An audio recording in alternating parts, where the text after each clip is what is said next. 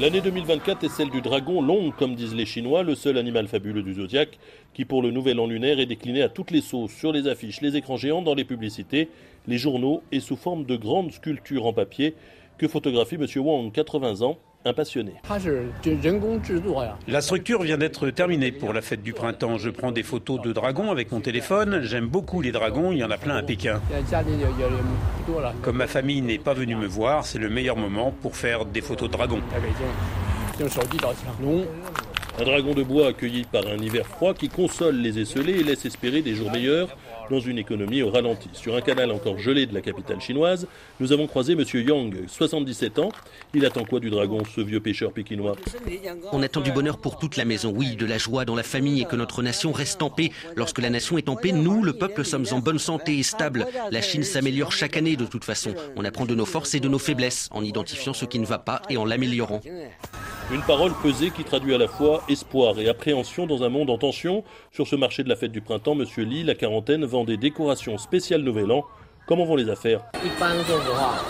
Coussi coussa pour être honnête, mais l'année du dragon a du sens en Chine. On devrait donc vendre beaucoup d'objets liés au Nouvel An. Décorer le monde avec la lumière, dit la chanson qui tourne en boucle sur ce marché.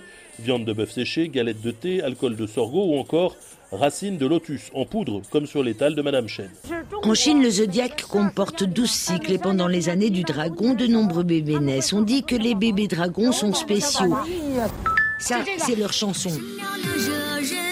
Dans la culture chinoise, le bois représente la vitalité, la créativité, quand le dragon serait lié au courage, à la sagesse et au succès. Le dragon de bois est capable de favoriser la croissance et peut-être même de relancer la natalité, lit-on dans les journaux chinois.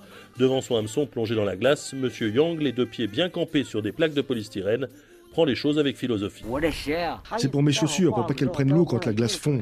Il y a 1, 2, 3, 4, 5, 6, 7, 8, 9, une dizaine de trous. C'est lui qui les a fait Il y a des gens qui font des trous. Ils ont des perceuses électriques, ils, a fait... ils font des grands trous. Il y a beaucoup de poissons cette année Pas beaucoup, mais c'était pas important. Ce qui compte, c'est de prendre un bain de soleil, savourer un bon repas et bien dormir. On s'ennuie en restant à la maison. Adieu au lapin, vive le dragon qui, entre autres tâches, devra accompagner le redressement du marché immobilier et la relance de la consommation. Stéphane Lagarde, Pékin RFI.